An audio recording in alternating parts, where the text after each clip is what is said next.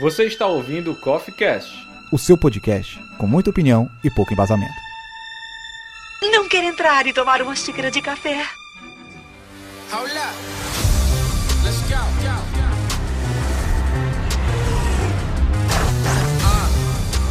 We are home.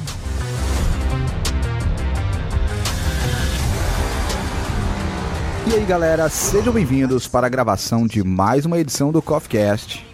Este que é o melhor podcast da sociedade, reunindo hoje o time de Coffeecasters para a gente falar do hype do momento, para debater um pouco sobre um dos fenômenos de bilheteria do cinema de super-heróis dos últimos tempos. Vamos falar sobre o filme Pantera Negra, né? O o filme protagonizado por, pelo Chadwick Boseman, que vem fazendo burburinho e trazendo muito barulho para a mídia. Eu acho que tem sido muito comentado. E eu queria que vocês, participantes, se apresentassem para o nosso ouvinte. Aqui é o seu Charles. E o Pantera Negra, ele é o Batman da Marvel. Aqui é Alessandro Santos, é ninguém, e eu vim só pra hatear o programa aqui. Só hatear. Ok. Caraca, você não gostou do filme? Não é possível, mano, não? Que é o Davi Cardoso, seu Dharma, e eu assisti uma versão live action de O Rei Leão. Eu sou a Harley Quinn, boa pra bater cabelo. sim, sim, sim, Ninguém sim. entendeu? Vale pra vocês não assistiram o filme. É a referência do filme. E aqui é Lisandro Anjos, o grão-mestre, Wakanda Forever. É, antes de a gente iniciar o cast, eu queria é, trazer algumas considerações para você ouvinte, é, antes da vinheta. Seguinte, Pantera Negra é um filme que tem gerado muito burburinho em cima de questões, principalmente extra-filmes. Né? Tecnicamente, talvez ele não seja o melhor dos filmes que você já tenha assistido. No entanto, ele é um filme que tem, é, já é um marco histórico por uma série de eventos extra-filmes. Então isso aí a gente não pode negar. Se ele tecnicamente não é exatamente inovador, a gente está falando de todo o entorno de Pantera Negra. Por que, que eu tô falando isso para você ouvinte? Porque essencialmente o elenco do CoffeeCast é muito diverso. Nós temos uma pluralidade de pessoas muito grandes.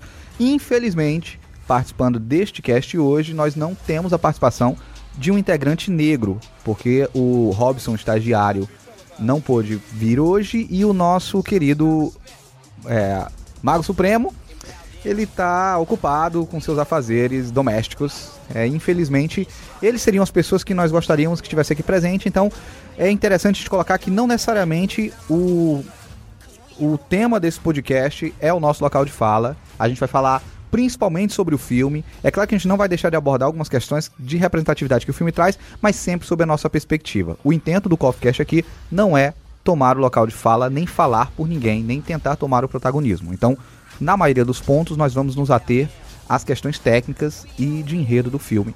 E vamos tentar tangenciar algumas questões de representatividade dentro do que nos cabe falar já que os membros aqui presentes são na sua maioria brancos ou mestiços ou pardos, não sei, o brasileiro é essa confusão.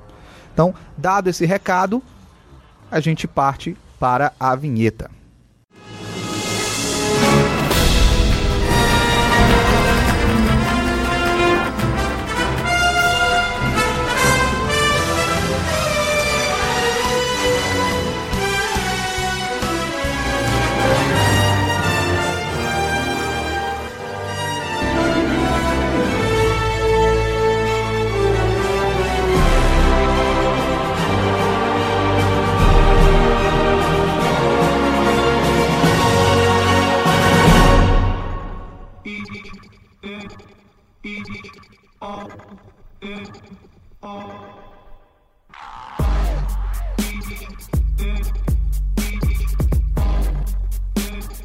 Então a gente inicia o primeiro bloco deste podcast para falar do hypado Pantera Negra.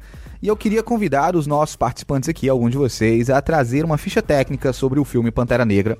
É, de antemão já aviso, é um fenômeno de mídia, um fenômeno é, do cinema, de super-heróis, um dos filmes que trouxe um novo fôlego, porque é, a fórmula batida tá lá, vilão versus herói, o vilão perdido no final, é, aquele negócio do drama, da jornada do herói que é extremamente tradicional. No entanto, ele traz um novo fôlego para um gênero de filme que estava se tornando repetitivo nas suas estruturas narrativas. Agora a gente tem outras questões para poder debater, a gente tem um novo olhar e tem atraído um público novo. Eu acho isso muito legal que é a Pantera Negra como essa bandeira que tá inserindo, que tá iniciando uma, a meu ver, uma nova era, um novo tipo de debate que pode também ser incutido dentro desse tipo de filme. Queria situar que Pantera Negra no momento apresenta 97% de aprovação no Rotten Tomatoes e 88 no Metacritic. É o filme melhor avaliado de super-heróis nessas plataformas. Isso já garante para Pantera Negra um local diferenciado na história dos filmes de super-heróis. É definitivamente cravado pela crítica e também por um sucesso de bilheteria. No momento faz 704 milhões de dólares como arrecadação na sua segunda semana de exibição. 400 milhões só nos Estados Unidos. 400 milhões só nos Estados Unidos. As expectativas é que supere Titanic, que é o Não, aí, aí é impossível, não chega não. nos, nos Estados Unidos Titanic fez 694 milhões Ah, você tá querendo tá falando da bilheteria nos Estados Unidos? nos Estados Unidos. Ah, achei que fosse total. Não, falando nos Estados Unidos e é, vai, vai muito além da expectativa da Marvel, que era que ele chegasse nessa segunda semana aproximadamente em 540 milhões. Então, Pantera Negra com seus 704 milhões bate a expectativa e a ideia é de que ele chegue à marca de 1 bilhão de dólares quando for estrear no mercado chinês. E isso a gente está falando de um filme que ainda não estreou no mercado Caralho, é chinês. verdade, mas não estreou na China ainda. Não estreou na China. Pode botar um meio, mil- meio bilhão aí. Um não, bilhão meio aqui. bilhão. Pantera Negra, que todo mundo dizia antigamente que um filme protagonizado ou encabeçado por um elenco negro, um filme que levantasse a bandeira de representatividade e de um debate sobre preconceito, não vende. A resposta está sendo dada em milhões de dólares.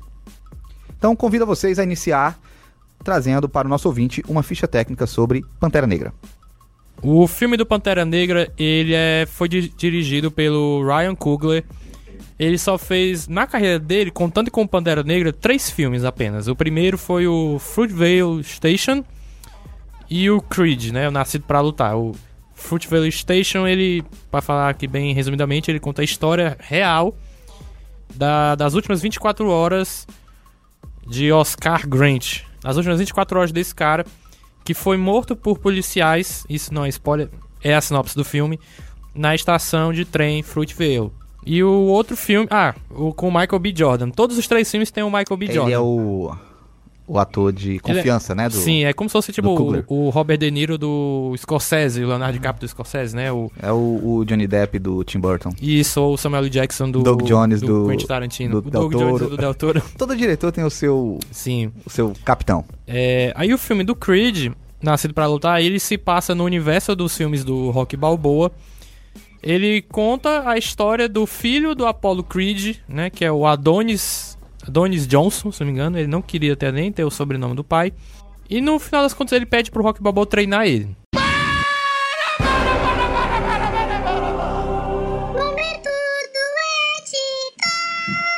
Deixa eu dar um recadinho aqui do editor Davi Cardoso. É para para os integrantes grão-mestre e Zé Ninguém que diziam que eu não sei dar sinopse, toma essa, eu dei duas sinopses de dois filmes diferentes e eu não alonguei. Chupa essa. Fiquem de volta com a programação normal do Coffee Cast.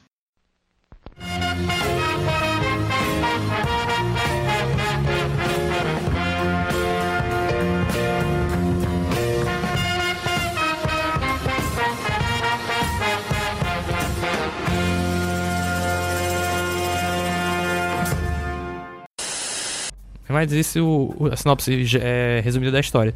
E agora, o filme do Pantera Negra. Mas assim, antes dele dirigir esses três filmes, e na, na faculdade, ele dirigiu, se não me engano, quatro curtas, né?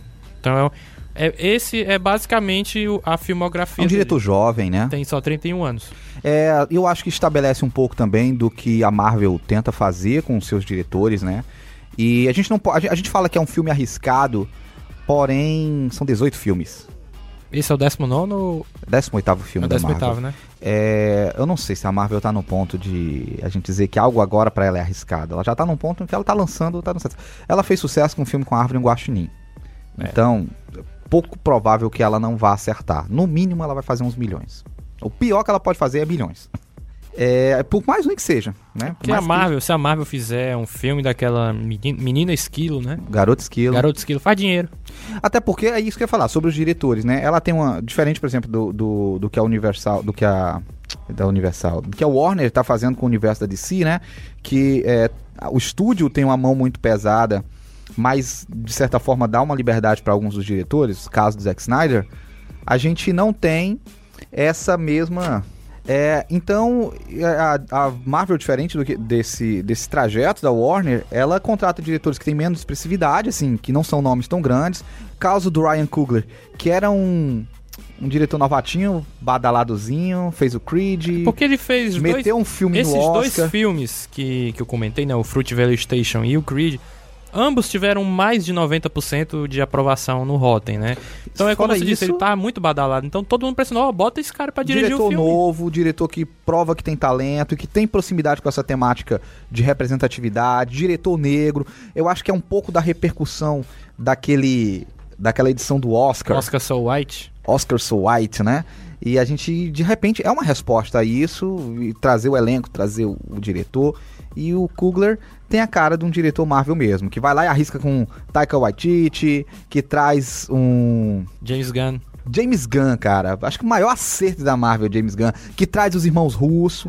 Então, a Marvel tem essa cara. Escolhe diretores de menor repercussão, ou seja, que ela vai ter mais controle sobre a criação do cara. Tanto que no Homem-Formiga deu polêmica lá com O Edgar o Wright. Edgar Wright, né? Que o cara Que seria muito mais foda, na minha não opinião. né? saberemos. Nunca saberemos. Isso aí é uma especulação É porque pra nossa mim, baseada em nada, baseado no que a Ele gente nunca conhece fez um filme Wright. ruim. Eu, pra mim, ele nunca fez um filme ruim. Então eu acho que seria mais uma obra-prima, vamos dizer Não assim, sei lhe dizer, porque eu acho que o, o valor dos filmes da Marvel é esse controle que ela tem de fechar tudo dentro do universo dela. Se É. fugir demais disso. Porque eu acho que seria diferente Não sei. o filme dele. Pantera Negra tá sabe? longe. Mas vai lá, prossiga com a nossa ficha técnica.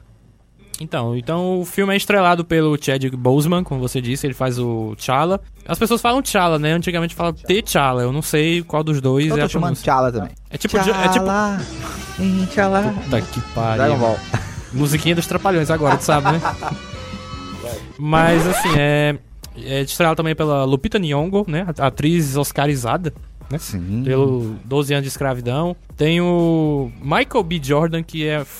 Já adiantando aqui, o melhor vilão da Marvel. Fantástico. Na minha opinião, é o melhor vilão da Marvel no cinema, né? Eu não tô colocando as séries da Netflix. Tem também a Angela Bassett, que faz a mãe do T'Challa e da irmã Sim, dele, Ra- a Shuri. Rainha Ramonda. Sim. Wanda Flowers. é, tem o. o Forrest Whitaker. Eu ia dizer ele agora, o último rei da Escócia, né? O Forrest Sim. Whitaker. Tem o, o Gollum, o Andy Serkis, né? Andy Serkis. Tem o Martin Freeman. Martin Freeman, o Bilbo, é o Bilbo e o Gollum vivendo no mesmo o, filme. O ó. agente da CIA, Everett Ross. Geller. Sim. Agora, eu não vou me lembrar. Ah, tem o Sterling Cabral, que tá numa série badalada também, que é o Us. Danai Gurira. Danai Gurira, a Michonne do The Walking Dead. É só elenco foda, né, mano? Elenco de peso, né? Foda. De peso, sim. Eu só não vou O, o Daniel lembrar o Kaluuya. nome. Daniel Kaluuya. Olha aí, macho. né? Só melhora. Do Corra. Eu não vou lembrar o nome da irmã do, do T'Challa, da É atriz, a eu não Letitia lembro. Wright. Essa, é, pronto, essa mesma, Letitia Wright. Que está no último episódio dessa última temporada do Black Mirror. É ela, né? Ela é aquela guriazinha lá do episódio Black Sim. Museum.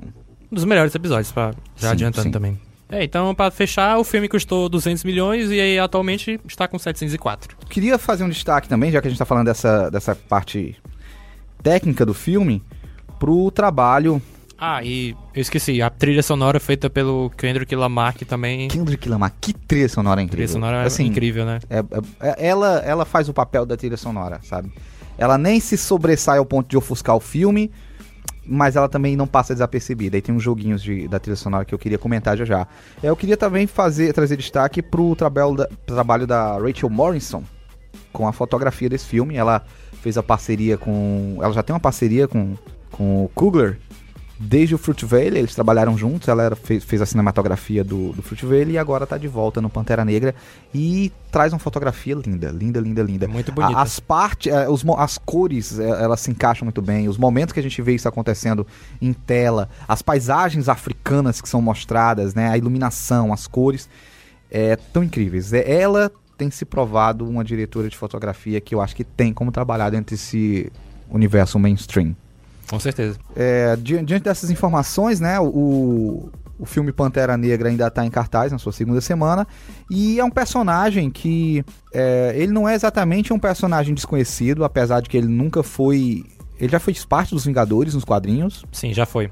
fez sua inauguração no universo cinematográfico no filme do Capitão América Guerra Civil, o terceiro Sim. filme da, da trilogia Muito do bem Capitão América. apresentado pra, pra falar, na verdade. Tínhamos uma boa introdução. Porque era- era- eram muitos personagens, claro, que a gente já conhecia a maioria. Mas conseguiram encaixar bem o, o Pantera Negra no Conseguiu. filme, é, que, que até então, pro grande público, tirando o fã de quadrinho, não era um personagem conhecido, assim, sendo muito franco, eu fui leitor de quadrinhos durante muito tempo e eu vim conhecer o, Pantera Negra mais recentemente, depois que eu li os arcos da, da Guerra Civil e tudo. É, nas HQs ele foi casado com a Tempestade, Isso né, durante dos a, X-Men. a Guerra Civil dos quadrinhos, não foi? a Fox, sim, Guerra Civil dos Todo quadrinhos. mundo parou pra ir pro casamento dele, né? Foi para guerra. foi tipo aquela história da Primeira Guerra Mundial, Mas, que eles pararam pra, de brigar pra ter o Natal, né? Pra celebrar o Sim. Natal. mas apesar desse personagem ele, ele ser meio time B, ele sempre foi um personagem que teve muito peso.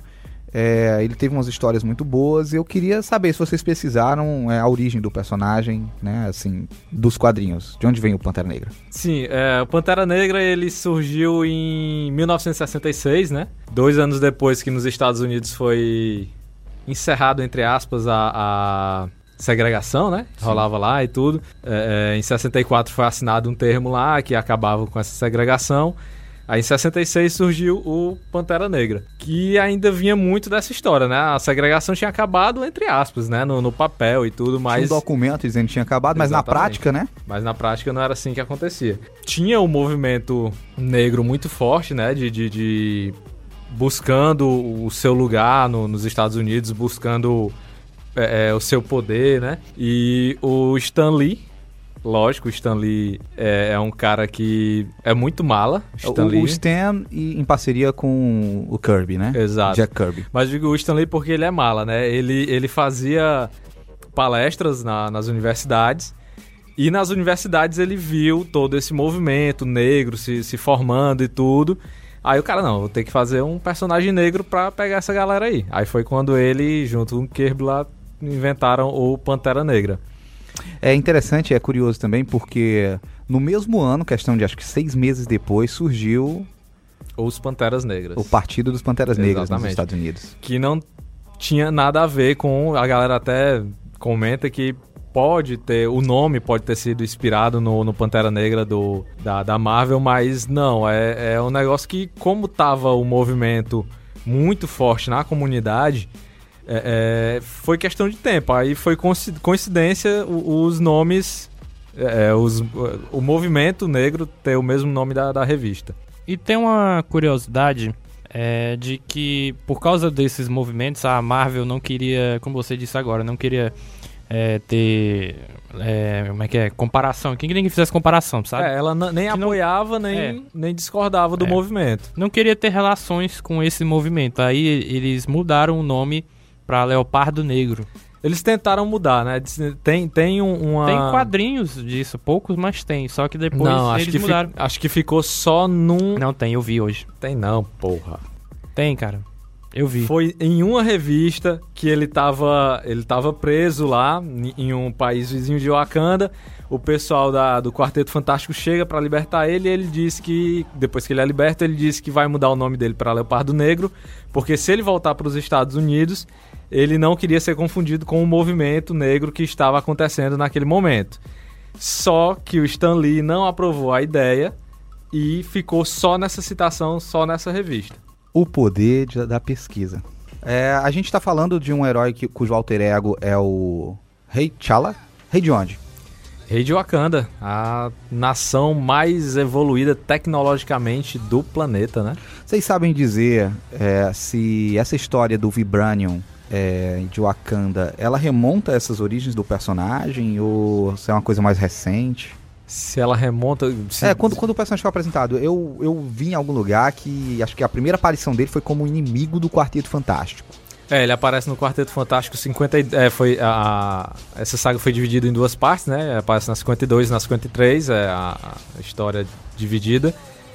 Ele convida o, o Quarteto Fantástico pra Wakanda e quando chega lá ele luta com todos do, do Quarteto to- o- Fantástico, a vence. regra número um do, do universo de super-heróis. Quando dois heróis se encontram, eles brigam. Tem que lutar. Não tem graça. Eles sempre brigam. Não tem graça. É, quando você é o primeiro dia no Clube da Luta, você luta, né? Ah, pois é, ele, ele convida o quarteto, o quarteto chega lá e tudo, de boazinho, passeando. Aí ele mete a P em todo mundo. Ele consegue vencer todo mundo do quarteto, mas aí depois ele se mostra. Ele mostra a nação, mostra que ele é o rei e tudo, e que ele não é o vilão da, da história, né? Aí Ele só queria provar que ele era capaz de humilhar é, as pessoas. Foda, é tipo o Batman. O Batman É ele isso. tem um plano de contenção É, pra da todo Liga, né? mundo. Pronto, ele tem o plano de É, mas contenção. durante dele. muito tempo o pessoal comparou o Pantera Negra com o Batman, É o da, Batman Marvel. da Marvel. Ele. E ne- nessa mesma história foi que foi introduzido também o, o vilão, né? O Garra Sônica, o, o Ulysses Claw, que é o, o vilão icônico aí do, do Pantera. Mas se eu não me engano, acho que desde o do, do começo do Pantera já tem essa história do, do Vibrânio, né? Dele ser um, um A, a material... Wakanda, ela existe desde o princípio, né? O É. Vibranium a gente tem essa dúvida ainda, É, né? não tenho certeza. Mas o Vibrânio é foda, né? Tudo, tudo, pelo menos no filme, tudo é, é a base de Vibrânio. De. Vibranium. Ele tem usos muito inventivos. Porque até então a gente conhecia o Vibranium apenas do escudo do Capitão América e como um metal que ele absorve e distribui qualquer impacto, né? Ele é isso. O que gera uma dúvida, né?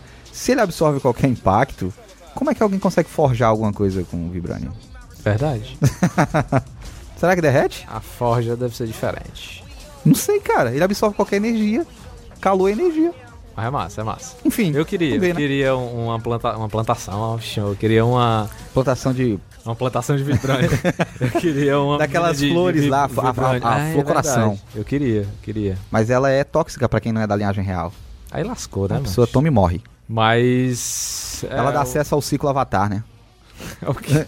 Você viu os avatares anteriores, né? Se liga. É verdade, você consegue Enfim, encontrar os seus ma- mais alguma informação da, da origem do Pantera Negra? Não, acho que é isso, né? 66, na época que o, o É legal movimento que- negro era muito forte nos Estados Unidos, pouco depois do, do, do, do encerramento da segregação americana, acho que é isso.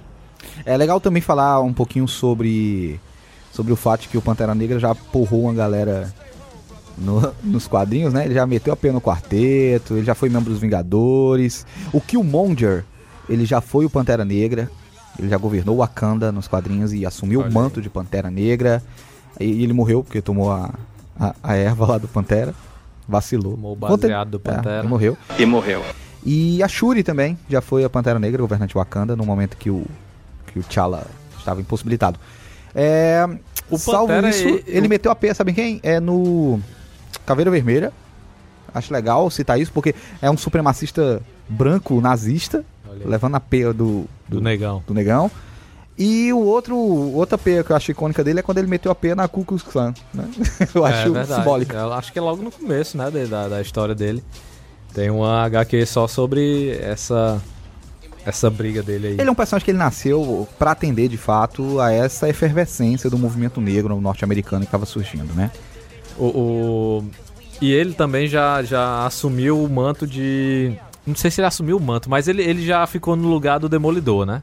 Já? O Demolidor teve uma época que. Não, não sei porquê, ele saiu de, de ação por um tempo e o Pantera Negra ficou cuidando lá de Hell's Kitchen. Não dele. sabia. Eu sabia que o menino tinha feito isso, né? O Danny Rand, o Punho de Ferro, mas o Pantera é novo pra Tá mim. tirando férias o. Demolidor gosta Demolidor disso, né? tira férias, a galera vai lá e Chama assume alguém, o lugar né? dele. É, Certo. então, da próxima ele vai chamar a Sega All do Deadpool. Cara, Mas vamos lá. É, eu acho que esse é um apanhado breve do Pantera Negra nos quadrinhos, sua origem, um pouquinho da ficha técnica trazida pelo Sr. Dharma. Acho que a gente encerra esse bloco para poder, de fato, no bloco 2 agora, a gente poder começar a comentar sobre o filme. Don't freeze. I never freeze.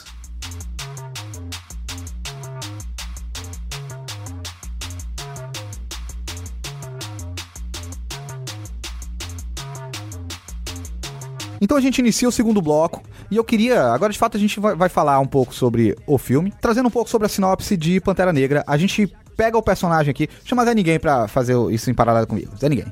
A gente pega o personagem é, logo saído dos eventos de Capitão América Guerra Civil, onde, devido ao incidente com o Soldado Invernal, o Rei Chaka, Rei Chaka, T'Chaka. Chaka Chaka Nabu Chaka, O negão morre. morre e ele assume agora o, tran- o trono, né, o, o manto do Pantera Negra, que não fica claro se porque ele já era Pantera Negra antes de ser rei. mas porque o o velho já não tinha mais, né, como seu Pantera Negra. É, o velho já tava, né? ele Tava era baqueado. o Pantera, nossa, Acho que como chegou ele era o atingiu- Pantera esclerosado. Ele tava. Sei Mas- lá, ele tava desbotando já. Era cinza já. Era o Pantera grisalho. É. Mas o, na morte do, do rei T'Chaka, o T'Challa vai ser coroado e a gente já pega o filme nesse momento em que a gente tem a ascensão do, do T'Challa como rei de Wakanda. E nesse meio tempo a gente tem a chegada de um vilão, o personagem do Michael B. Jordan, Killmonger. Killmonger, que tem uma visão antagônica do personagem sobre qual futuro dá para Wakanda. O filme fala basicamente de duas visões de governo, duas visões políticas sobre essa questão do preconceito e o embate entre esses dois personagens, ele ocorre no decorrer do filme para a gente ter a evolução do Meu voto T'Challa é no como Killmonger. rei. 2018, Killmonger na cabeça. Killmonger é 2018, Killmonger 2018. né? Kill mito, né? Killmito. Vote Mas- Killmito. Killmito. Mas no final das contas, é a trama toda do filme gira em torno desse atrito dos dois personagens para ver quem governa. São duas visões ideológicas de mundo opostas que se confrontam aqui para sintetizar numa terceira visão e preparar o terreno da Marvel para o papel de Wakanda na Guerra Infinita. Vai Vou ser, falar, só, aqui. vai ser só um terrenão pra galera brigar ali. Eu é, acho que não. É um terrenão pra galera brigar. Eu acho que o filme do Pantera Negra serve aí para poder mostrar que Wakanda é o local estratégico que o Thanos precisa atacar. É a Ele única precisa- nação na Terra. Ele precisa do, do, do Vibranium. Eu acho que não. Todo mundo vai precisar do Vibranium, Eu mano. acho que não. Eu acho Vai. que não. Ele Eu vai acho- precisar pra alguma coisa. Ele vai fazer o que em Wakanda, mano? anular o Wakanda. O Wakanda é a Pra quê? única força militar da Terra que é capaz de fazer frente às forças do Thanos. O exército americano vai fazer o quê?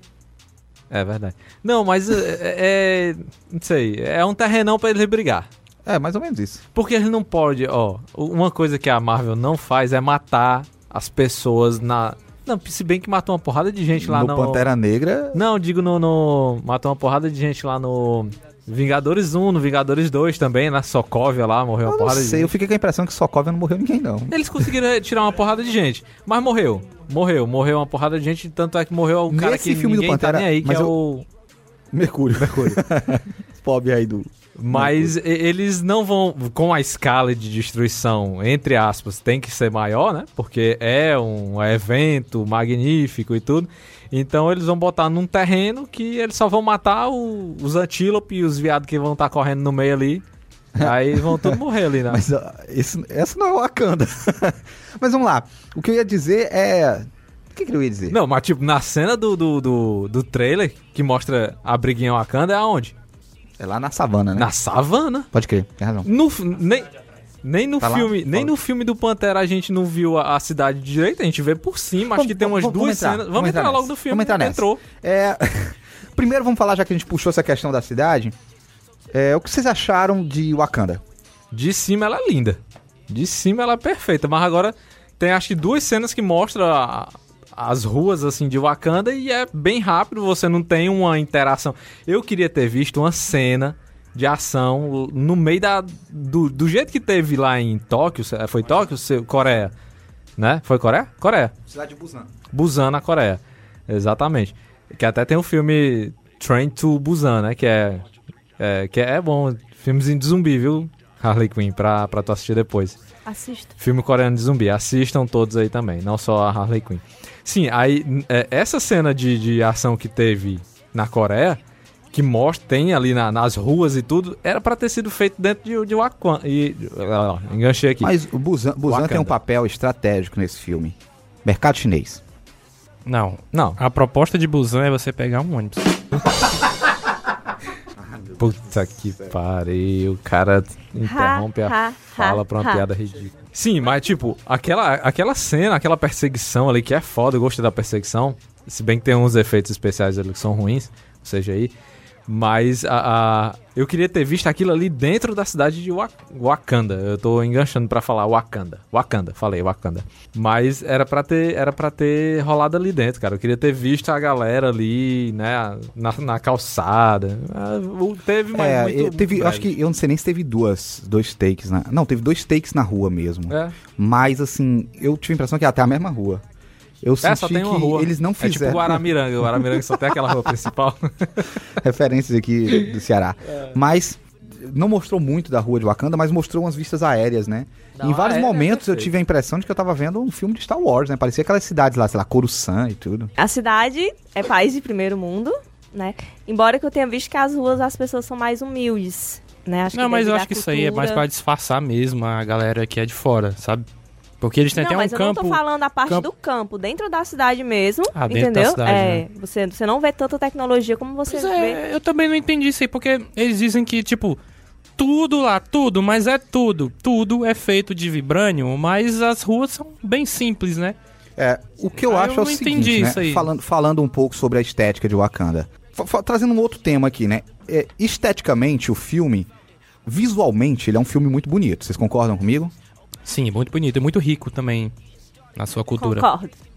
É, visualmente, é um filme que ele enche os olhos. Ele é, ele é repleto de cores, ele é repleto dessas questões de africanidades. Dessas questões de africanidades, né? As tramas, as cores, a representação, ela é muito rico de cultura. Aquele ritual, por exemplo, de iniciação do Pantera, né? Quando ele vai. que as pessoas estão dançando. E a forma como eles conseguem mesclar, por exemplo. Tem uma cena que foi inclusive gravada nas cataratas do Iguaçu, né? De Foz do Iguaçu, da- das cachoeiras, que tá as, as, dana- as Dora Mirage, as Dora Mirage num barco, né? Aí você vê a mistura da cultura tradicional com a tecnologia avançada. E elas vão e batem todas assim a lança no chão. Pá, e ativam a tecnologia que sai. Aí você vê o tradicional, o antigo, o arcaico em, em mescla sim- si- é, é, é, simbiótica mesmo, orgânica com essa tecnologia. Eu acho que essa estética da rua, que é um chão de terra, mas que no meio tem um, um trilho de vibrânio com um carro elétrico. né? Não, no, na- no meio da rua. Aí passa tipo um bondinho, só que é um bondinho extremamente moderno, que não é pilotado, num trilho elétrico, sabe? As ruas têm uma cara meio de, de gueto, mas quando você olha de perto, a tecnologia é avançada. Você vê as pessoas, as roupas das pessoas, é aquelas roupas bem africanas mesmo, aquelas cores, mas a pessoa tá lá com um óculos de alta tecnologia, de, de, de 3D, com um, um tabletzão gigante na mão. Quer dizer, o Wakanda, é- é, ela tá muito em, em consonância com uma temática do afrofuturismo, mas o que é o afrofuturismo? Com essa temática do afrofuturismo, é onde você vê elementos de tradição. O afrofuturismo foi um movimento que surgiu na década de 60. Um dos maiores cabeçadores foi um, um- um músico de jazz, né, o Sun Ra, nos Estados Unidos. Que a ideia dele era pegar, era pensar o seguinte: quando você pensa, eu faço pra, pergunta pra você, Harley Quinn, quando você pensa num filme de tecnologia, quando você pensa num filme de nave espacial, quando você pensa num, num filme sci-fi, né? De, de ficção científica. Ele se passa na África, Não. ele se passa onde? Nos Estados Unidos. Estados Unidos, na Europa, na Inglaterra. Você não pensa de cara na África. E esse cara pensou isso. Por que, que quando eu penso em tecnologia avançada, eu só penso na Europa e nos Estados Unidos? Mas aí é Aí ele começa a pensar como seria um mundo, né? Onde é, esse, esse cyberpunk afeta a África. Onde a África não teria sido Mas colonizada. Isso foi uma tirada muito inteligente, né, cara? Justamente pegando o que não tinha na época e nem tem até hoje, eu não acho. tem até hoje. Pegar a África e transformar numa Europa da vida, nos Estados Unidos da vida. Não é Europa, não. Numa África tecnológica. Não, não- vamos comparar com a Europa. É uma África Não, sem eu a co- presença do colonizador. Não, eu não quis dizer. Eu não quis dizer nesse sentido, eu quis dizer numa base da, da tecnologia mesmo. Sim, avançada. Sim. Como seria? Porque a gente tem que lembrar que a gente, quando pensa em África, a gente pensa naquela questão da miséria e tudo, mas está muito restrito a uma África subsaariana. Porque o Egito, por exemplo, durante muito tempo, foi a maior civilização do mundo. Eles têm tecnologia de construção, como as pirâmides, por exemplo, como dutos, como a, a matemática que eles inventaram. As pirâmides não foram eles, né? A gente sabe quem foi que inventou as pirâmides, né? Mas aí eu ia dizer. Alienígena. Mas o Sanhara, a brincadeira do Sanhara é essa, sabe? Quando ele criou o afrofuturismo, ele propôs o seguinte: os povos africanos foram sequestrados por alienígenas, eles são a nação mais avançada do mundo. Sacou? E aí ele criou toda essa brincadeira. Foi um movimento que foi apropriado pela poesia negra, pela moda, pela ficção científica, pela literatura e pela cultura pop. Então, essa ideia de misturar alta tecnologia, um país extremamente futurista, com os valores tradicionais e tribais da África. Eu acho que o Wakanda consegue traduzir esteticamente isso de uma forma muito bonita. Vou citar só como exemplo a tribo lá da fronteira do Daniel Kaluuya, né, o personagem dele, o Akabi, em que os caras usam uns, uns mantos azuis, né, bem bonito, que lembra muito um, um manto africano, mas é que na hora da luta ela tem uma função, eles fazem uns escudos de energia com aqueles mantos, Che, assim, que aí você massa. fica, putz, cara. Mas é não, isso. não esperava aquilo ali. Foi. Um pouquinho sobre essa questão das culturas africanas, traga-nos essas curiosidades, Harley Quinn. pegando a deixa aqui do, do grão-mestre, falar sobre os mantos, que muitos trajes eles foram ornamentados com detalhes únicos, que foram feitos no estilo dos povos Maasai. que é um povo lá da África Oriental. Que fica lá no sul da Ken, do Quênia. É, esses trajes, quer dizer, tem. Porque o trabalho de figurino é maravilhoso. Do, do Pantera Negra, o figurino é impecável. A maquiagem é maravilhosa também. O filme ele quis retratar realmente a realidade da África, a questão dos costumes, Trazer né, várias aqueles- estéticas. das crenças, isso das estéticas. Que eu pude pesquisar, tem um personagem que ele tem um prato nos lábios, né, um disco, que é a forma de uma modificação cerimonial do corpo para eles, né? É, eu- só, só um adendo aqui, né? É, para você ouvinte, é, é o- no Conselho do Rei tem vários membros anciões, né? E um dos anciões ele tem um disco, né? É esse que você tá falando, isso, é Harley. Quinn? Sim. Né? Que ele usa um terno verde, elegante, né? E ele tem um tipo um prato no beiço mesmo, né? É legal porque tem várias tribos africanas que São- elas têm algumas intervenções no corpo, estéticas, e, e o filme traz essas coisas. Isso, e, uma- e as duas tribos que usam, né, esse prato é a Surma e o Mursi, na Eti- Etiópia, a rainha Ramona, Ramonda, né? A Rainha Ramonda. A rainha Da, Ramonda, da- como é que é o nome da atriz? É a Angela Bassett. ela usa um tocado distinto, que é o quê? Que é aquele chapéu de lã zulum, vocês depois vão conferir no filme, que é o quê? É tradicionalmente usado para as mulheres que são casadas. Então, as mulheres que são casadas, elas, para se diferenciar das outras, elas utilizam esse chapéu. Tem uma cena do filme, né, que o Eric ele rouba uma máscara do museu. E na África, quem usa essas máscaras são os homens mais corajosos, né, que tem para eles que tem a masculinidade bem viril. E eles usam sim um ritual entre eles. É legal que no ritual do- da coroação do Pantera ele usa uma máscara, né? Sim. E o, o, o cara que desafia ele, o Mbaku, né? Que é o homem gorila dos quadrinhos, ele também usa uma máscara de gorila, né? Pronto, a Shuri e a Dora Milaje, né? Dora Milaje? As Dora Mirage são Isso. aquela guarda real do, Correto, são elas, né? As mulheres, elas usam aqueles colares no no pescoço. pescoço, né? Que isso É, diferencia é, a- a- é parte do uniforme das Dora Milaje, né? também e da Zuri, A Shuri. Shuri, né? Isso significa o quê? Isso traz poder e status, né? Para aquelas pessoas, pra, quer dizer, isso é um destaque para que elas venham se diferenciar das outras mulheres. Na comunidade africana. Tu sabe que região da África eles usam esse É, os povos do sul de Nebele, Zimbabwe, Zimbábue, né? Zimbabwe. E tem outra parte também que na parte da coroação lá do rei, não sei se vocês perceberam, tem uma mulher que ela é toda pintada de vermelho. Sim, é uma né? das Então, tribos, É né? uma das tribos, entendeu? Que é o vermelho terroso, que é o costume da tribo do povo Imbá. É, pra, pra você ver como o Ryan Coogler, ele não deu ponto sem nó, né? O filme, ele traz todas as... e- cara, na boa, eu assistiria um documentário sobre Wakanda no Story Channel, né? Aqueles canais da National Geographic. Sabe por quê? Porque é, é isso que eu queria falar, sabe? O filme do Pantera Negra não é só um filme sobre o Pantera Negra. Ele é um... O Pantera Negra é uma coisa dentro desse filme. Ele, eu acho que o personagem maior desse filme é o Wakanda. Wakanda tá tão rica, ela tá tão desenvolvida, sabe, as tribos, a cultura, os rituais, como a tecnologia se mescla, os afazeres, os dialetos. Foi tudo tão pensado que assim, eu fiquei curioso pra saber. Todas essas tribos aí que, que a, a Harley Quinn trouxe pra gente, né? Olha, olha o cuidado que o Kugler teve de identificar cada uma das tribos de Wakanda com uma estética diferente. Uns usam um disco na boca, uns usam uma coloração vermelha, outros usam um manto de escudo. Tem uma cena quando o Homem Gorila vai lutar É contra Os Jabari, né? O, O- da tribo da montanha. o T'Challa, né, pra... Porque ele acha que o T'Challa não devia ser o rei, né? Devia ser o, o cara lá, que eu esqueci o nome dele. Mas é o Homem Gorila, eu chamo de Homem Gorila. É o Mbaku.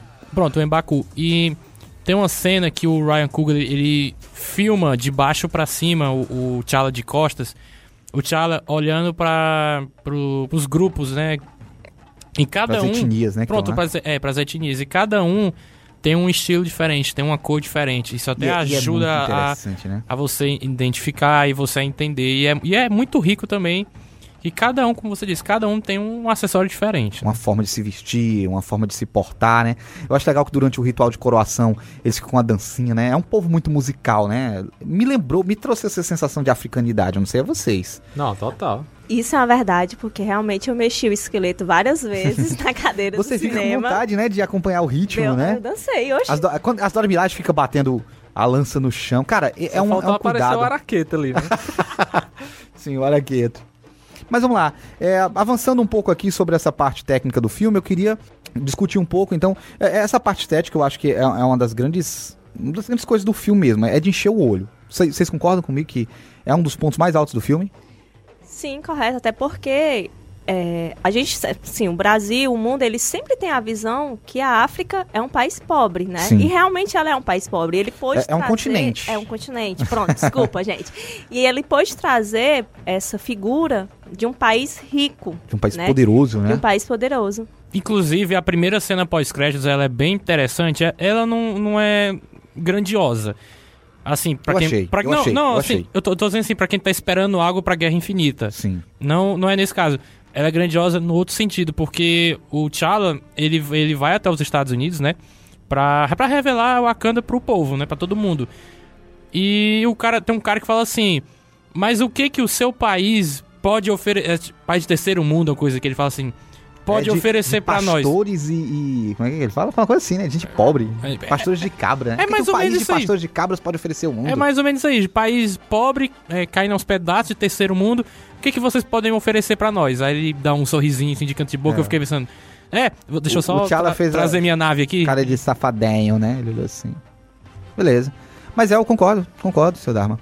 É, eu, eu queria puxar aqui uma outra pauta pra gente encerrar essa parte técnica do filme. Poxa. É, já, já vamos emendar aqui. Trilha sonora, o CGI e as cenas de ação. O que, que vocês acharam? CGI, ai, senhor. Deixa antes de entrar no CGI, que eu sei que Gal- você tem um hate grande. de CGI aí da, do, do Lobo das Ele tá, ele tá da magoado Steppe, ainda né? com Lobo com da Liga da Steppe, a galera, a galera fez mó zoada aí por causa do CGI. Mas tem um CGI ali do, do Pantera também, que pelo amor de Deus, hein?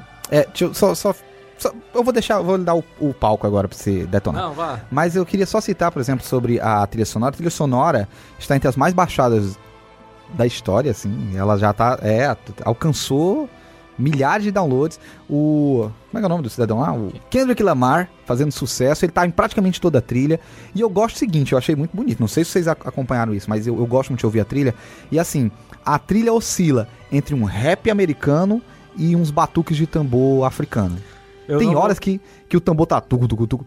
Você quer ouvir? Presta atenção aí, ouvinte. É essa música aí.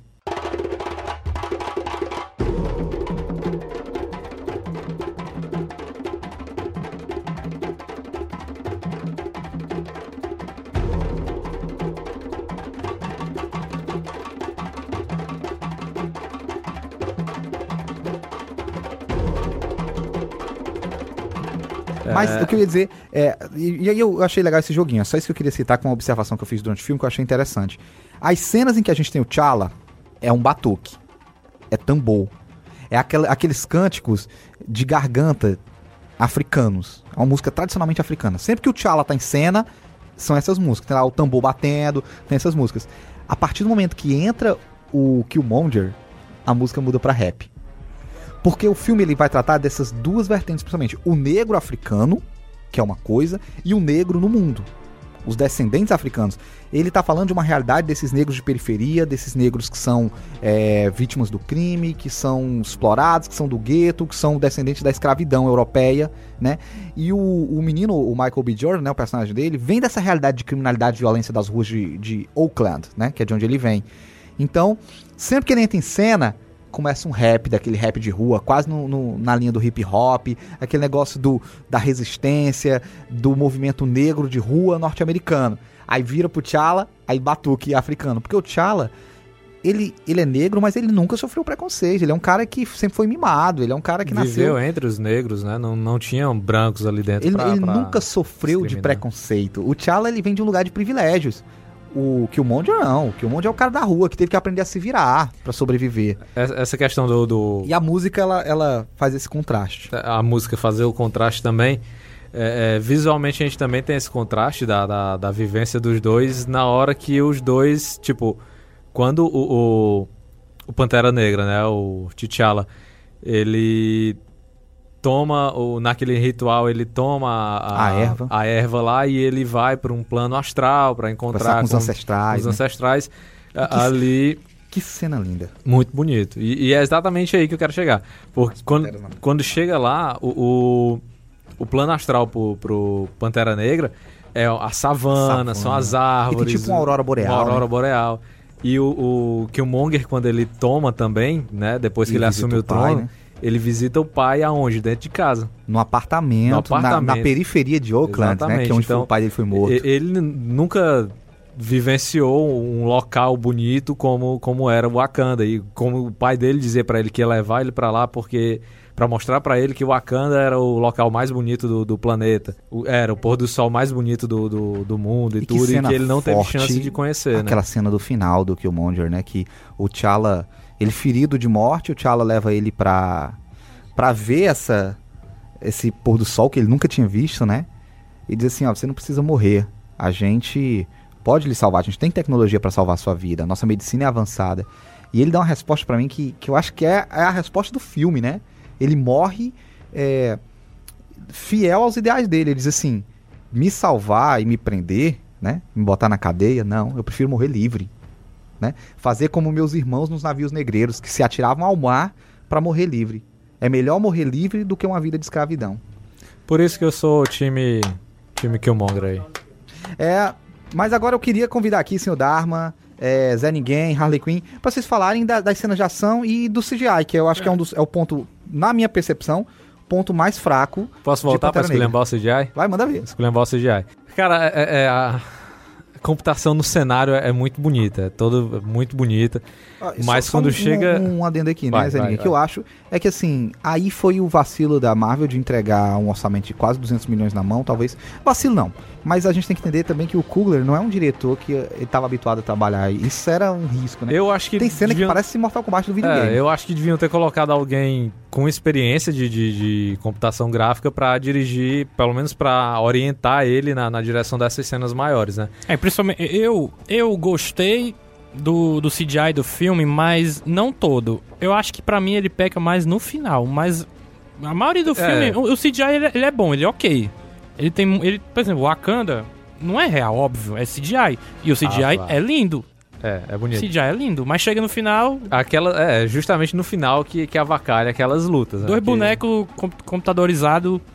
É, é- é muito esquisito, é muito esquisito. Mas o restante, realmente, cenário é, é muito bonito. Mas quando chega. Principalmente nas lutas do, do Pantera com É, o Killmonger. pra- que você vê. Não, não é nem questão de textura, porque você é, é, tá longe, é rápido.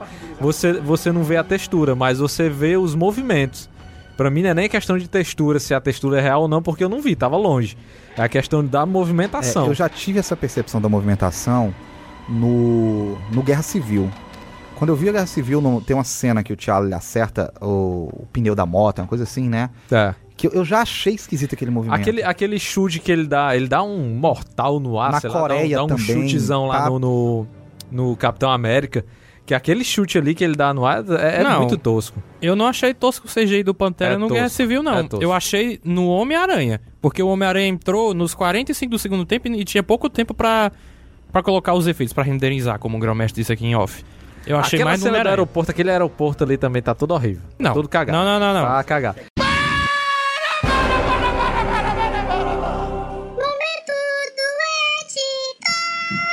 Seu Zé Ninguém, eu sei que você não gosta de Guerra Civil, eu sei que você prefere Batman vs Superman. Não tô falando questão de CGI, eu já falei, dei minha opinião sobre o CGI do Homem-Aranha. Parece um boneco remodelado que saiu de um videogame do PS1. Mas dizer que aquela cena do aeroporto é cagada, ai não, cara, por favor. Eu também não tô falando das piadas que tem, que o filme devia ser mais sério, enfim. A cena é foda, a cena é boa. E tu tá errado, otário! E mais uma vez, voltem com a programação normal do Coffee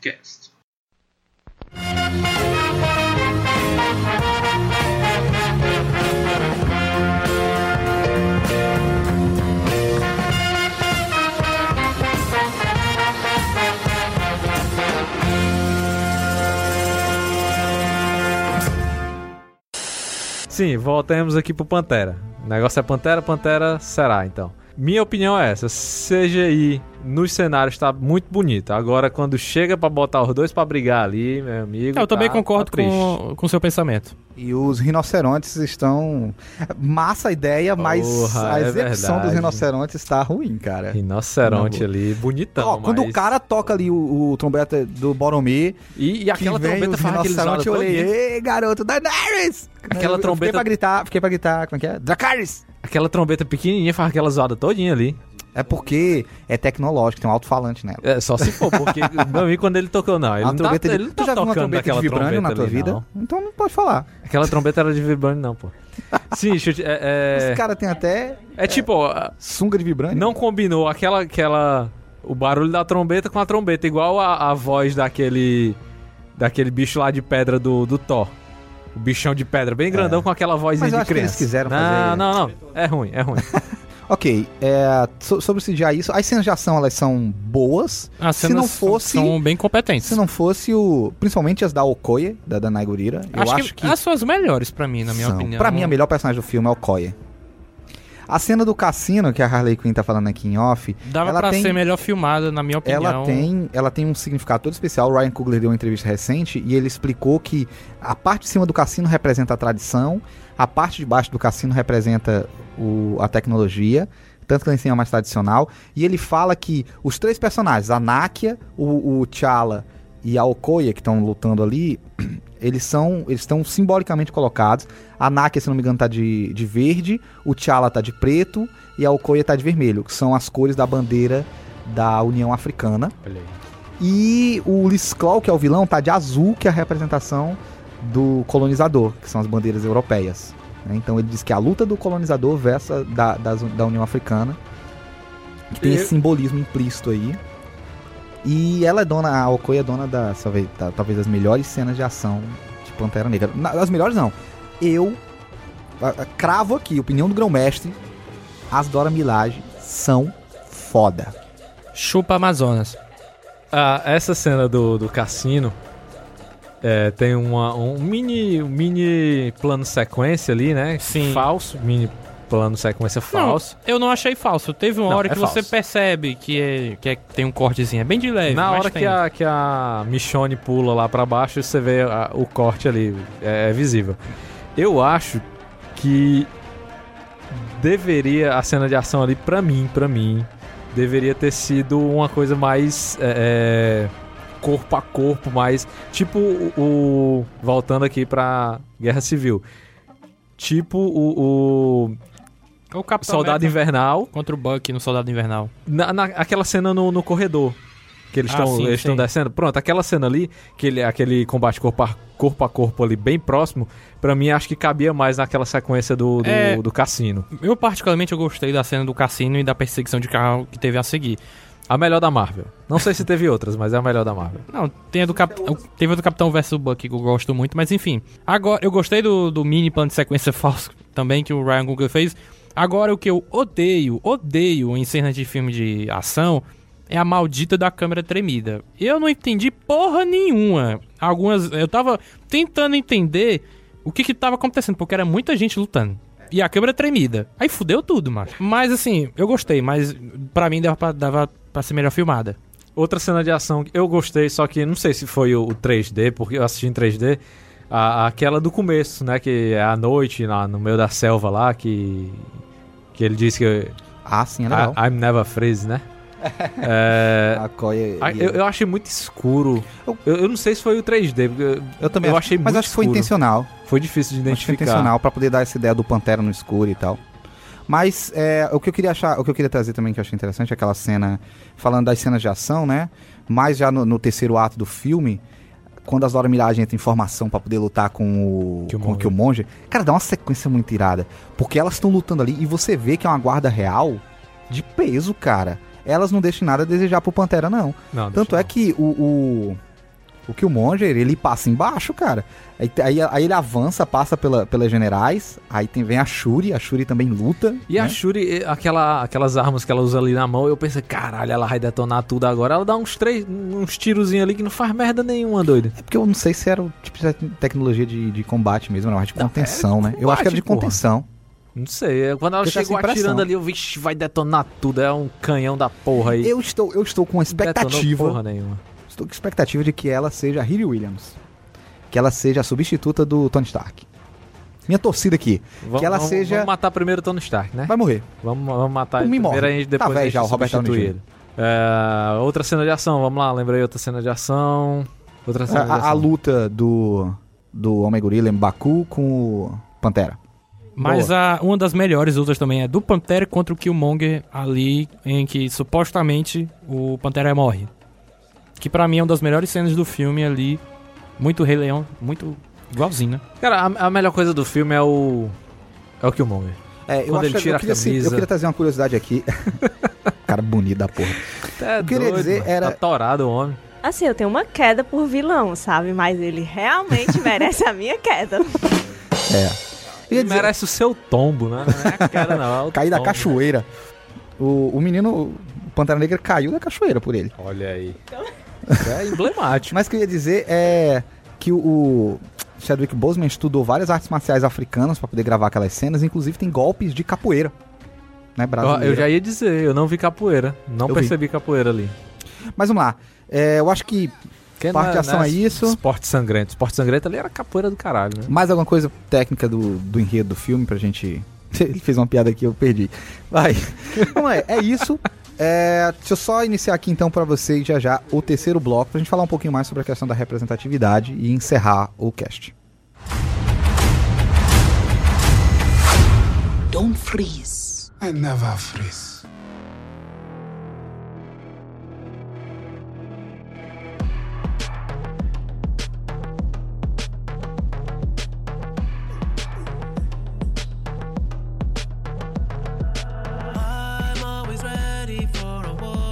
É, então a gente inicia esse terceiro bloco para poder falar de algumas questões, como eu tinha dito lá na apresentação, a gente vai tocar um pouco, embora brevemente, sobre essas questões de representatividade que são trazidas por Pantera Negra, uma vez que a gente vai dedicar no futuro, queria pedir desculpa a vocês, eu sei que é um filme extremamente político da Marvel, extremamente focado nessas questões de representatividade, mas por alguma infelicidade, nenhum dos nossos convidados negros e nenhum dos membros do Coffee Cash oficial que são negros tiveram, puderam estar presentes hoje. A gente não achou legal falar é, tomar esse local de fala sem ter alguém que viva na pele o que é esse racismo, esse preconceito de fato, para poder levar à frente. A gente vai ter um cast mais na frente que já tá programado, né, senhor Dharma? Que é o episódio 2 de representatividade.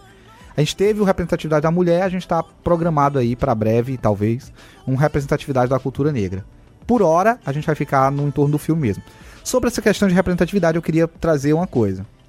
Zé Ninguém, senhor Dharma, Harley Quinn, senhor Charles. Primeiro que eu achei que é o filme mais político da Marvel. Vocês concordam com isso? O único, né? O único, tem razão. O único. E vocês acham que assim, talvez por isso, e na minha percepção, não sei se vocês vão ter a mesma percepção que eu, é o filme onde tem o menor número de piadas da Marvel. Eu achei o filme um pouquinho. Mas tom- eu ainda contei umas três, Não, assim. piada teve, eu disse menos. Mas teve, isso Liga da Justiça que- é piada também, mano. E teve, acho que, as duas mais mal encaixadas da história da, da, da Marvel. Eu não gostei das piadas também do Pantera. Eu não ri de A- nenhuma. Aquela quando o, o, o carro. É, como é o nome da. Ah, sim. a Lupita Nyong'o, quando, horrível, ela, quando ela tá no carro que quebra o carro todo. É, e ela fica no carro assim, só no, na é, carcaça sai do carro. deslizando só no, no banco, né? Não é nem a Sim. carcaça, é só o banco A do náquia, carro. né? A NAC. Caralho, A- a- a- eu achei ruim, tosco sabe por quê? demais, mas. Porque na sequência anterior, a Okoye tinha dado um show. Ela voou, girou com a lança, botou a lança no chão e parou. Tipo, surfou em cima de uma parada. Deve ser, caralho, que cena irada. Aí em seguida vem essa cena e Pois quebra é. o clima. Eu E a outra, pra também. mim, mais mal encaixada é quando o rei do. O líder lá do- dos, dos macacos lá. Diz que é vai- vegetariano. É, vai esse eu jogar o, o, o agente lá Vou pros filhos dele. meus filhos comer. É. Aí Brincadeira, a gente é vegetariano. depois- Porra, meu irmão. Achou errado, otário. Horrível, horrível essa piada, mas. As duas piadas mais mal encaixadas da história da Marvel. Mas vamos lá, falando um pouco dessa questão de, da representatividade. Primeiro eu queria é, trazer, queria convidar a Harley Quinn pra falar a gente. O que, que você acha das personagens femininas, né? É, pra mim, já adianto, ponto alto do filme. Pra mim, são é, é esse elenco feminino.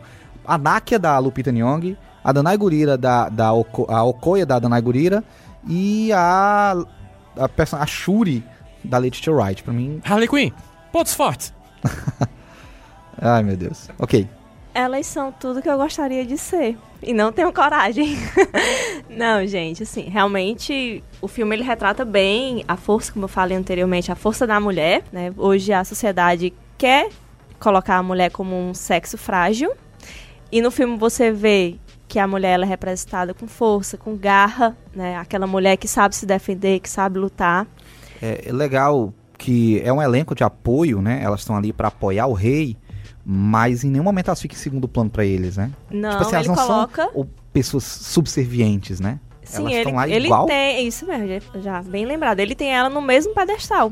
Entendeu? Ele mesmo não. patamar, né? O mesmo, pa- o mesmo patamar. Pronto, conforme eu falei, né? O poder da, da mulher no filme sendo representado.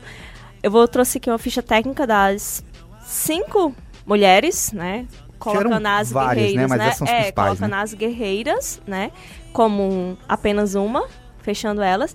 Que era a mãe do T'Challa. T'Challa? Aham. Que é a mãe do Pantera Negra. Eu pesquisei que ela passou por treinamentos intensos, né, até alpinismo. A atriz, a... Sim, a atriz, sim, pra desenvolver esse personagem. Você vê que é um personagem com fibra, com garra.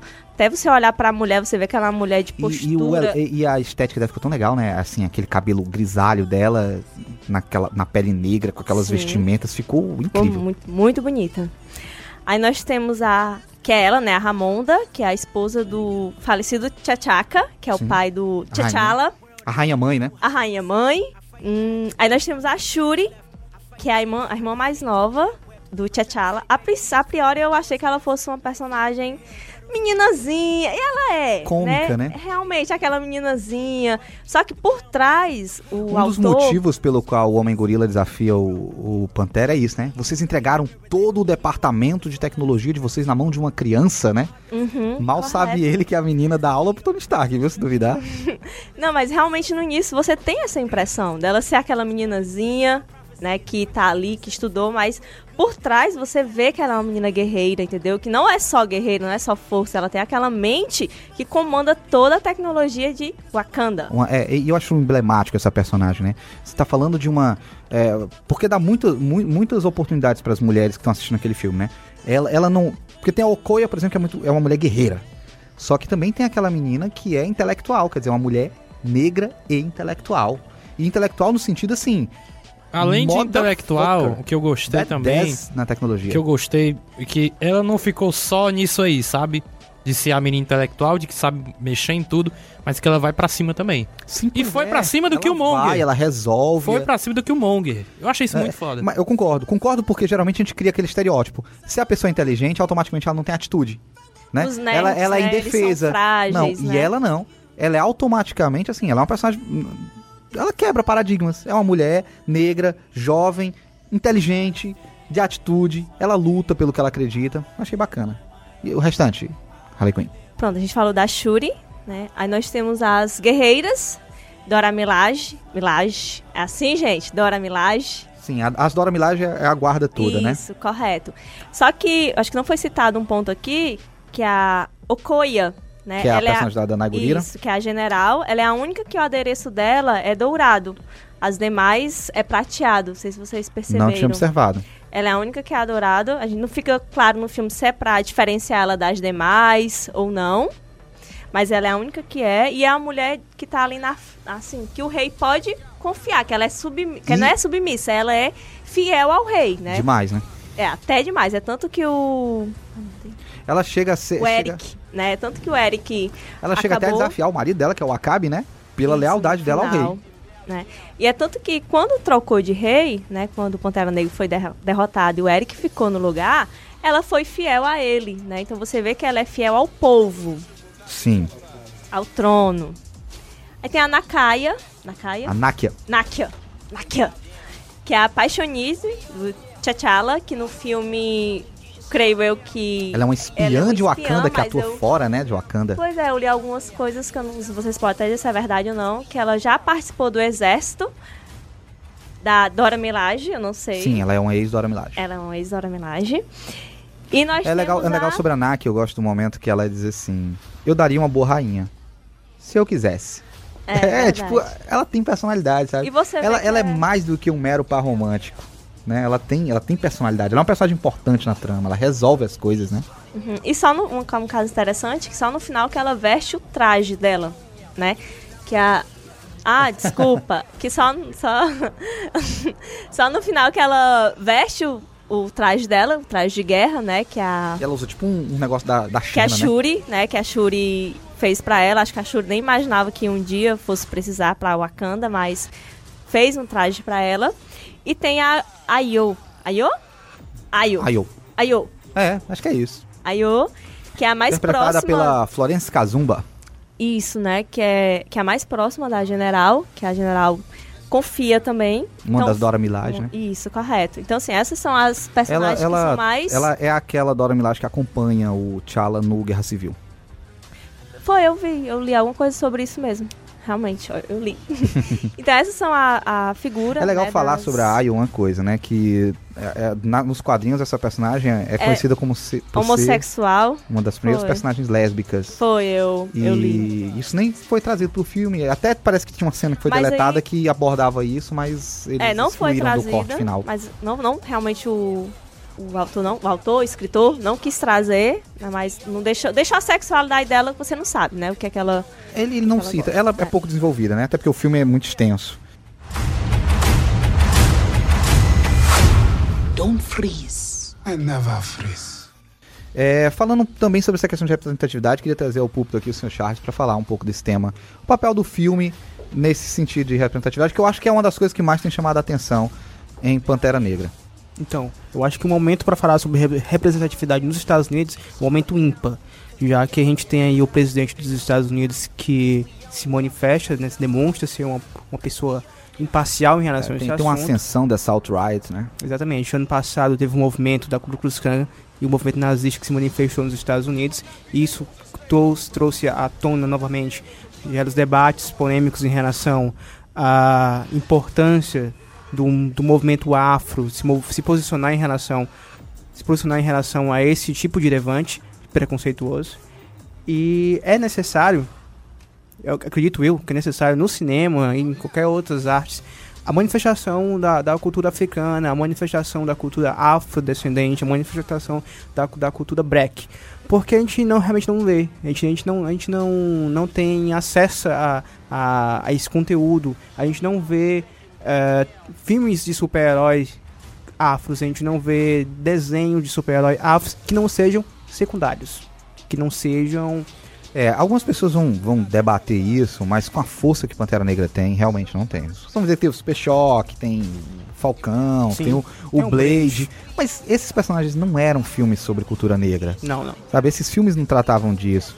Pantera Negra é um filme que fala sobre preconceito, representatividade, racismo e de uma forma que isso não é forçado, né? Esses discursos estão lá dentro do filme, mas eles não são forçados. Eles são parte natural, você nem percebe que tem aquele discurso ali. Falando sobre o Blade, né? Wesley Snipe, eu li algo que ele estava cogitado para fazer o papel principal. Não sei se vocês falaram aqui, né? Mas aí acabou não sendo. É, em 92, né? Na época não tinha. É, Ainda bem, eu também de acho. 90. Não, ele é bonzinho. Não, o Wesley Snipes não seria um bom Pantera Negra. Mas vai, Só prossiga é muito. com essa análise da representatividade. Eu ouvi dizer que é o Ed Murphy que ia ser o Fred É, uma hora dessa, o Will Smith estava pensando, por que, que eu fui fazer o pistoleiro? falta personagens negros que se destaquem no cinema, falta personagens negros que se destaquem no universo dos heróis, falta personagens não é que, não que não que se destaquem porque eles se destacam. A, a necessidade é eles serem destacados, né? não é somente eles se destacarem como um grande herói, não, mas ser apresentado, se mo- é, Você sente, Sr. Charles, que, que Pantera Negra é importante para essa geração de, de- de garotos negros, de, de, ver- de ter um herói? Porque eu vejo muita gente dizendo assim, ah, isso de representatividade é besteira. Eu, eu vi, inclusive, discursos desse tipo no, no, no Facebook, pessoas dizendo assim, ah, mas o povo também é muito fresco, eu nem sempre tive herói para me espelhar e eu não, não cresci uma pessoa... Como se isso fosse menos importante. O que você acha dessas afirmações? Eu acho que o, o movimento o movimento afro que é apresentado pelo Pantera Negra, né, o movimento afro no cinema que é que é apresentado pelo, pelo Pantera Negra, o Pantera Negra se torna veículo disso, é importante sim, com certeza. O que eu acho desses comentários é que, tipo, não existe só aquelas pessoas no mundo que, tem, que, que pensam diferente. Tem gente, sei lá, que não sabe nem o que é um super-herói. Então, no que, que ele se- vai se basear? As pessoas elas querem, elas querem se, se, manifestar, se manifestar, se posicionar sobre representatividade, sobre cultura, sobre afros, mas elas não sabem o que é isso, na É verdade é triste, isso. triste é um cara branco ir lá e dizer assim, ah, mas também é frescura. Ele tem 40 super-heróis brancos à disposição dele e a gente falar do único que aparece que é negro, que é protagonista pra incomodar. E é foda, porque o, o- representa um Wakanda. A Wakanda é um país africano que nunca, te- que nunca foi tocado pela- pelos colonizadores, que é foda assim, que é maior do que todo mundo, que é dono da porra toda, que nunca dominou o mundo porque não quis. Aí isso incomoda, né? Incomoda. Tem gerado aí um- uma polêmica extra, extra cinema, que é o quê? Tinha uma galera querendo publicar umas fotos dizendo que foi assistir uma galera branca, dizendo que foi assistir o filme, que foi espancado por pessoas negras. Fake news. Foi descoberto que era fake news, né? Lógico. O Pantera Negra já tá tendo tanta repercussão, já se transformou. Assim, se o filme fracassa no CGI, se ele não é o maior filme da história, ele pelo menos foi eficiente em se transformar na bandeira de um movimento social, de autoafirmação, de autorreconhecimento de uma cultura negra. Então, é Pantera Negra, ele é, ele é esse filme que faz com que crianças se reconheçam, com que crianças possam olhar. Eu vi um colega meu dizendo assim, quando eu era moleque, eu ia, sei lá, brincar de Thundercats, eu tinha que ser o Pantro. Ele, o Pantro é um cara cinza. Até porque ele não é negro. Eles, eu ia pros X-Men e o que, que sobrava pra mim? Meus amigos todos tinham um personagem. O meu era o Noturno, era um cara azul. Eles, a gente, a gente não tem esses referenciais. O que me sobrava era o Sidekick, era o Falcão, que era o parceiro do Capitão América. Ele vê esse herói, me empodera, me posiciona. Eu vi umas fotos de crianças vestidas com, como Pantera. E eu vi um garotinho dizendo assim, que eu achei lindo. Esse vídeo tá até na internet. Ele diz assim: Então é assim que vocês se sentem? Sabe? É emblemático. Pra mim é emblemático. Sabe? Você vê uma coisa foda que é da sua cor, que é da sua raça, que é da sua etnia. Que mostra que você também é importante. Sim.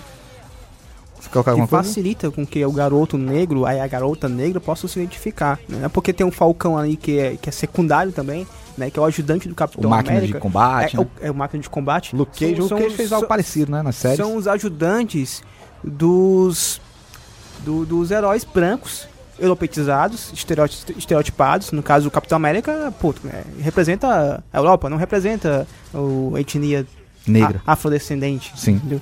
E é Então, um herói africano, né? Ele é um herói que nasceu na África e foi cri- criado na Agora, África. não tem a ver, mas eu queria trazer essa essa, essa, essa lembrança que quando fala de represen, represen, repre, desculpa, representatividade, eu me lembro que os Power Rangers faziam isso muito bem. Porque os Power Rangers, todos eles são de uma etnia diferente. Você tem um asiático, você tem um europeu, você tem um americano, você tem um branco, você tem um Ah, negro. Não acompanhei todas as formações, mas Falando do- da formação inicial, da, da primeira formação. Tinha um negro? Eles já faziam, tinha um negro. Quem era o e negro? vestia. O negro vestia. O negro Não, o vestia, negro era o preto. o negro, ele vestia o uniforme preto. Entendeu? Enquanto a asiática vestia o uniforme amarelo, não sei se, se, tem, a, se tem a ver, entendeu? Com questão de, de, de o país que tem mais poder inusitado, né? Mas é uma série para adolescentes. Mas faltava um Ranger vermelho negro. Podia ser. Olha aí. Não- O Pantera Negra é esse cara. Teve depois? Não sei. Então, eu ouvi aqui em off do Zé Ninguém que teve. Não contava gay porque um deles era homossexual, se assumiu depois. Mas se eu dizer, então, pra gente adiantar aqui pro fim, é fechar só numa, numa questão sobre o Killmonger e o próprio T'Challa, né? Eu queria convidar qualquer um que pudesse me ajudar nessa fala. Esse antagonismo entre os heróis e o vilão, eu acho que chamar o Killmonger de vilão é errado. Ele tá mais pra um Um anti-herói, antagonista. né? Um anti-herói. Porque as motivações dele são compreensíveis, né? O que, que o Killmonger quer? Você entende, você compra a motivação dele. Ele tá Vou- meio vou- que certo, Vou né? dizer qual é a relação. A gente tem ali o mesmo embate ideológico que a gente tinha do Martin Luther King e do Malcolm X nos Estados Unidos. Enquanto o Martin Luther King pregava é, uma, uma filosofia de convivência pacífica, de tentar fazer, com- criar condições para que, Que brancos povo- e negros branco e negro pudessem juntos, né? conviver, parecido com o que o Mandela faz na África durante o Apartheid, é, o, Malcolm, X, é ele estava cansado, ele era um cara que já ti- tinha sido preso, que tinha sido vítima da violência, e ele acreditava que a única forma de ter igualdade era a partir da violência. A gente foi vítima da violência, vamos devolver essa violência. O Killmonger é o Malcolm X, o T'Challa é o Martin Luther King. Diria até mais, é, para ficar mais fácil para você, nerd, se você quer compreender qual é a relação, é o Magneto e o Xavier. O Killmonger é o Magneto. É o cara que cansou e quer saber? Vamos tomar o domínio dessa porra na força. Né? Vamos colocar essa galera no seu lugar. A gente é superior e vamos fazer. O, enquanto o T'Challa vai tendo um discurso mais. Na verdade, ele sempre teve um discurso de ficar distante, de negar o papel. Todos os reis de Wakanda tiveram esse papel, tiveram essa postura de a gente não se envolve. O Killmonger foi essencial pra mudança. E tem aquele negócio de ter queimado todas as plantas, ele é o último Pantera. E ele chega pro próprio país assim: eu, eu nego tudo que vocês fizeram, vocês erraram até aqui. A gente tem um papel no mundo sim, que é fazer do mundo um lugar melhor. A gente fechou os olhos durante todos esses anos para o que estava acontecendo, mas quem foi que operou essa mudança no T'Challa? Foi o Killmonger. Porque logo no começo, até o conselho diz pra ele: a gente não tá precisando de um guerreiro, a gente precisa de um rei. Né? Melhor vilão, né? Melhor vilão. Melhor vilão da Marvel até E agora. a cena de abertura dele eu acho muito muito interessante, né, senhor Dharma? O senhor Dharma tava conversando comigo em off aqui. Ele tá num museu, ele tá num museu, Olhando pra olhando pra uma de peça, arte, né? e ele pergunta pra dona do museu, De né? onde é isso "De aqui? onde é isso aqui? Ela diz lá um lugar, ele, não, você tá errado, isso aqui é de Wakanda. Isso aqui tudo é de Wakanda, Wakanda, né? Aí ela diz assim, não, não é de Ah. Wakanda, não, é do lugar tal. No final ele chega dizendo assim, ah, gostei dessa peça, eu vou levar. Aí ela Não responde tá à pra ele, venda, né? não, nada aqui tá à venda. E ele disse assim, e vocês pagaram quando vocês saquearam nosso continente? Eles tomaram. Assim, quer dizer, não é que tá à venda, eu tenho poder pra tomar, eu vou tomar. Ele a toda hora chama colonizadores, ele não chama povos brancos, né? É. Queria fazer um comentário aqui antes da gente encerrar sobre os personagens brancos do filme. O Andy Serkis com Ulysses Claw e o, Dispensável, né? o Martin, Ma- não sei se dispensável porque ele é o plot pra poder entrar no no não, em Wakanda. Que é o, como o Michael B. Jordan, o Killmonger consegue a confiança, né? Ele entrega pra Wakanda um criminoso de guerra que o Wakanda Era só um artefato pra. Ele é só um artifício pra ele entrar. Pois é. E o, que o, e, e o Martin Freeman, né? Que eu achei tão legal, porque assim, o Martin Freeman, eu vi um cara comentando isso eu achei legal de trazer aqui pro Coffee Cash. O Martin Freeman é o que o personagem negro, o que o ator negro é nos outros filmes. Ele é aquele cara que tá sobrando no filme, que não tem função, que a gente dá um papel mais ou menos relevante no final, que é derrubar umas naves, pra não dizer que ele foi. Mas o filme seguia sem ele. Ele é meio que o alívio cômico, ele é o cara bobalhão que faz umas falas. Tipo assim, o negro é aquele cara do filme. Ei, man! Ei, não sei o quê", sabe? Exagerado, caricato, desimportante. Não, ele é importante porque ele não deixou as armas passarem para o outro lado. Mas outra pessoa mas- faria isso. Ele é um personagem irrelevante. O que eu tô dizendo é assim, isso nem precisava estar no roteiro. É que nem o personagem negro. Poderia Ele ser um negro fazendo podia isso, ser um né? negro fazendo. Por que, que alguém não podia fazer? Um- um membro da guarda não podia ter feito aquilo? Ele entrou por cota. Foi cota. N- não é o que o pessoal fala? Gostei, Zé Ninguém. É isso, ele é a cota de brancos do filme. É Nessa piada que o pessoal fala nos filmes, ah, esse negro aí. E geralmente o negro ele é um cara que ele tá ali, ele, ele tá em todas as cenas, mas ele nunca tem uma fala importante, ele, ele nunca faz nada de. Por que, que ele vai com a família real até onde tá lá os Jabari, o, o rei gorila lá? Porque ele tem que preencher espaço ali, né? Que ele tá ocupando um lugar no set. É, né? e o, o salário dele, o cachê dele deve ter sido um ma- marromeno. É, então o Everett Ross é um aparecer. personagem importante nos quadrinhos. Importante não, ele aparece nos quadrinhos também, ele é todo cômico. Já o, o- o do Martin Freeman não é tanto, mas eu achei legal. O que vocês acham? Vocês Pronto, ó, eu sei por que que ele foi com a, com a, com a rainha e com a Shuri lá pro... Foi pro negão lá poder fazer a piada, de jogar Fazer a piada. filhos. Ele- Só é- isso. ele é Se não escada, tivesse né? ele, não teria tido a piada. Ele é escada, né? É, pronto. E, e pra Shuri fazer, o motivo. e pra Shuri fazer aquele comentário dele. assim. Tinha que ter uma piada. Ele é o, o- é o gancho pra piada. E pra Shuri, e pra Shuri fazer aquele comentário. Ah, legal, outro homem branco pra gente consertar, né? Pra Quando- poder quando fazer ele- referência ao soldado invernal. Né? Quando ele acorda também, ela chama ele de colonizador, né? Colonizador. É, não sei o que, colonizador, caralho. Mas eu achei isso legal. Então eu queria fazer esse comentário, porque os dois personagens, o vilão do Ulysses Claw completamente louco, pirado, caricato, garra Cara, eu achei muito bom aquele cara, mas pena que morreu, né? Tinha que ser Mas- o mote pra, pra trama do cara entrar, mas beleza. Mas, sei lá, mas podia guardar, né? Mas eu- Tava, tava doidão ele, mano. Queria fechar então só pra poder dizer que What is concordo aqui com vocês. Baby, what hurt me? Queria fechar dizendo que o Killmonger é, é sim o melhor vilão, porque é um personagem que tem profundidade, que a gente entende a motivação e que se não Diferente. fossem os métodos dele de violência, ele seria um rei melhor do que o T'Challa. Diferente aí do, do, do Abutre, né? Que o cara. A Controvérsias, eu a gosto, empresa eu dele gosto. faliu, aí o que, que eu vou fazer? Vou vender, vou ser traficante de armas alienígenas e, e tocar o terror. Não, ficar rico. Ele não tava pensando em tocar o terror, não. Não, mas ele, ele- vou, vou vender armas alienígenas. Eu não eu posso procurar um um emprego digno pra poder sustentar a minha família. Porra, é, é foda. Desabafei, desabafei. Então é isso, galera. Agradeço você, ouvinte, por ter É tido a o Lobo da paciência. Step, que o CGI é uma bosta. por ter tido a paciência de ter, de ter nos ouvido até aqui. É, acompanhe a gente nas redes sociais, todas as nossas redes: Twitter, Instagram e Facebook, A Sociedade do Café. Ou mande e-mail para coffeecast.gmail.com.br. É isso, galera. Até a próxima, pessoal. Valeu, é nóis.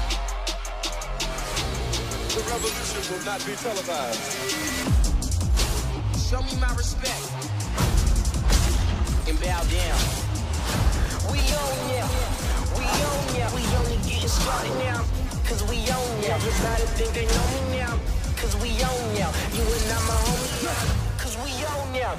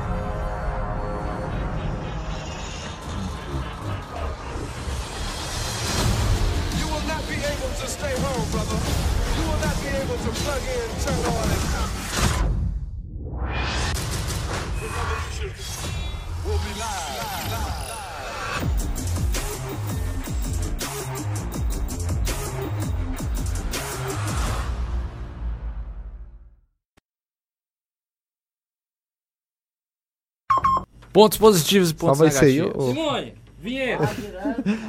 Direto, acho melhor? Então pronto. Camila, pontos frontes. Pontos frontes. Achou que a gente não ia falar do Pantera Negra? Porra, meu, falar disso, mas eu esqueci, mano. Achou errado, otário. Pronto, pô, grava isso aí e eu boto no começo. Grava aí, vai. Não, quando o Johnny for fazer a abertura dele, tu. Aí do. Qual o problema? Nossa frase tudo é plágio, mano. Nenhum foi eu que inventei, não. Wakanda Forever. É por isso que dá certo, mano. Isso se chama hype, Johnny. Não inventa nossa própria. Invente. Nosso próprio. Ah, foda-se, continua, deixa eu A gente. Vamos lá.